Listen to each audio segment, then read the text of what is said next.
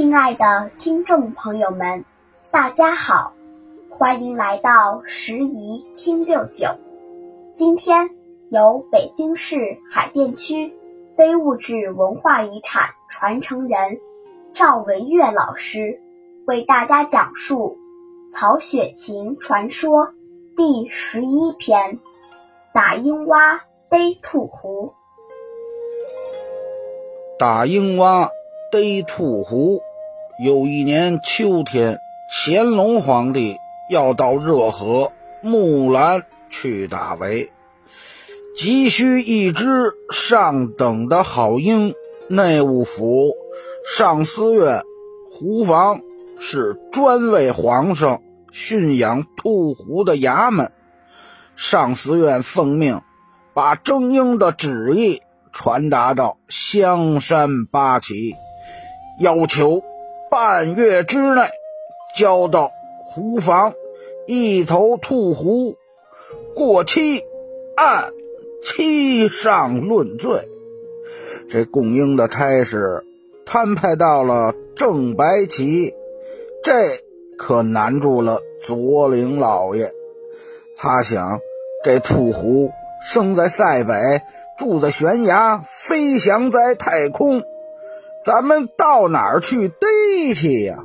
正在发愁的时候，有人献策说：“听说这曹雪芹有捕鹰的绝技，不如啊，请他来商量商量。”左领就封了二两银子，派人去请曹雪芹。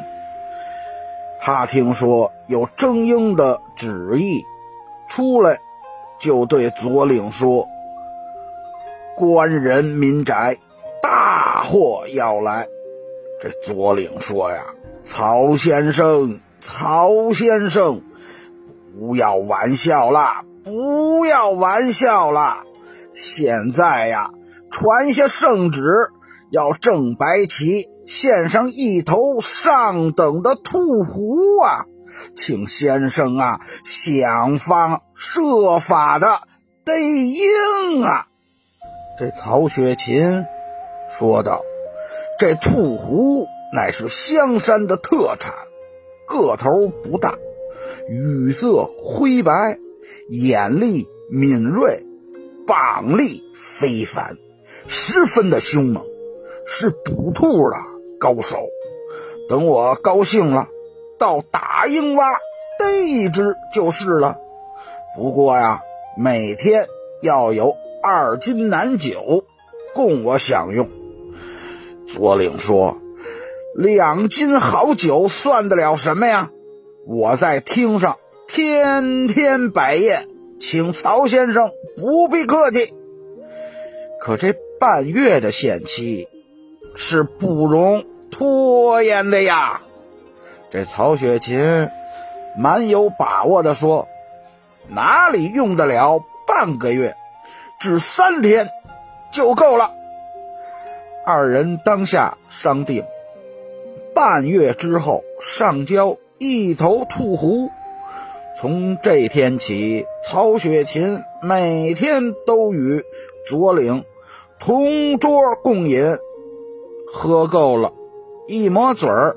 就走了，还剩三天的功夫，就要到期了。这左领可有点沉不住气了，绷着脸提醒曹雪芹说道：“这是供应，逾期不交，那是欺君之罪呀！”这曹雪芹让他呀看了看鸟笼里的琥珀刺儿。说到这琥珀刺儿，这是啊，当时香山地区常见的一种啊伯劳鸟。这琥珀刺儿和麻雀，哎，对他说：“请您啊，给我派两个助手，我今天呀就要上山了。这几只小鸟就是逮鹰的活食儿。”捕鹰网也早准备好了，左领给曹雪芹派了两名骑兵做助手，催促说：“请曹先生快快上路去吧。”这曹雪芹带着两名助手登上玉皇顶，又往西北攀到最高处猴头峰。山峰东北有一块洼地，这就是大鹰洼。这里啊，山势陡峭，风高气冷。每年秋天，老鹰南下孵窝；春天北上脱毛，都要路过这里，是香山猎户打鹰的地点。雪芹在打鹰洼。找了一块平地，挖了一个土坑，上边用木棍支起坑盖，拴了一只虎脖刺儿。这是吸引兔狐的诱饵，因为啊，这鹰是虎脖刺儿的天敌，这鹰一旦发现它，就飞来逮它不可。雪芹又在旁边支起一根啊横杆，上边站着四只蒙着眼睛的麻雀，在张好网，拉上一根很长的细绳，躲在一块山石后边隐蔽了起来。刚到正午时分。只见从南天上飞来一只大鹰，直奔虎脖刺儿，啪这一声，箭似的猛冲下来。那虎脖刺是急忙跳到坑里，坑盖也盖住了。大鹰扑了个空，转身向那几只瞎麻雀扑来。这时曹雪芹猛拉长绳，就听啪的一声，用网。扣住了大鹰，三个人呐，迅速跑过去把鹰捆了起来。曹雪芹一看，正是一头兔狐，便收拾好捕鹰网，带着助手们下山去了。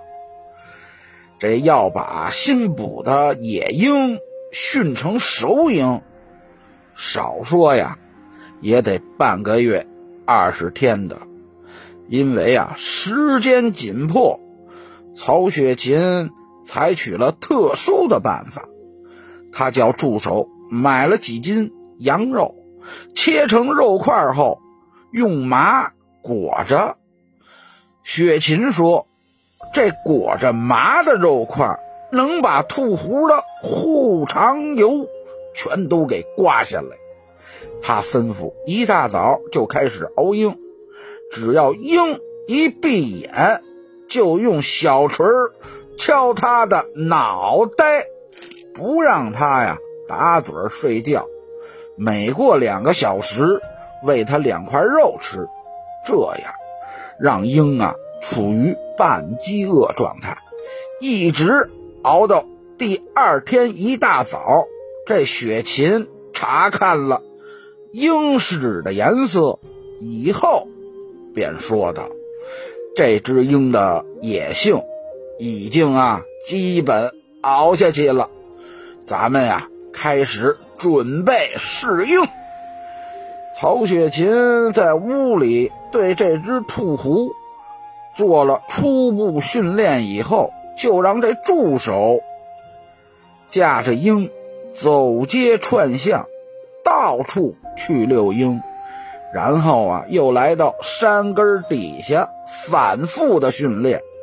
等这只鹰稍通人性以后，雪芹让助手驾鹰到半里地以外的山坡上，他用肉块一逗引，那鹰啊，噌的一下就直飞了下来，落到曹雪芹的右胳膊上，把肉给吃了。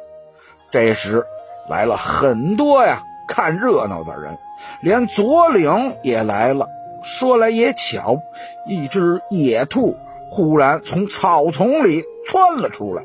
曹雪芹一抖右胳膊，立马放鹰。那兔狐展开双翅，直奔野兔而来。他用翅膀一扫，那野兔啊就掉头往回跑。快到雪琴跟前时，兔虎张开两只爪子，就抓住了野兔的头尾，摁在地上。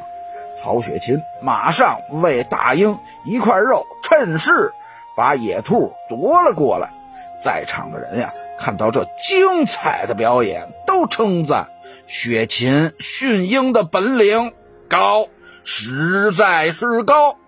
这左领走到他面前，双手抱拳说道：“谢谢曹先生，您为郑白旗可做了一件大好的事儿啊！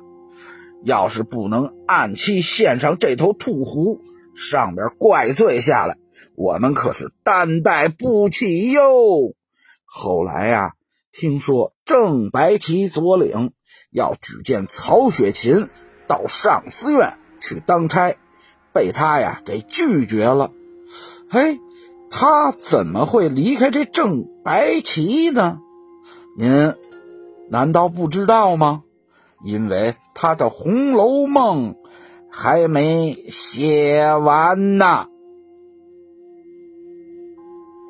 感谢大家的收听，咱们下次见。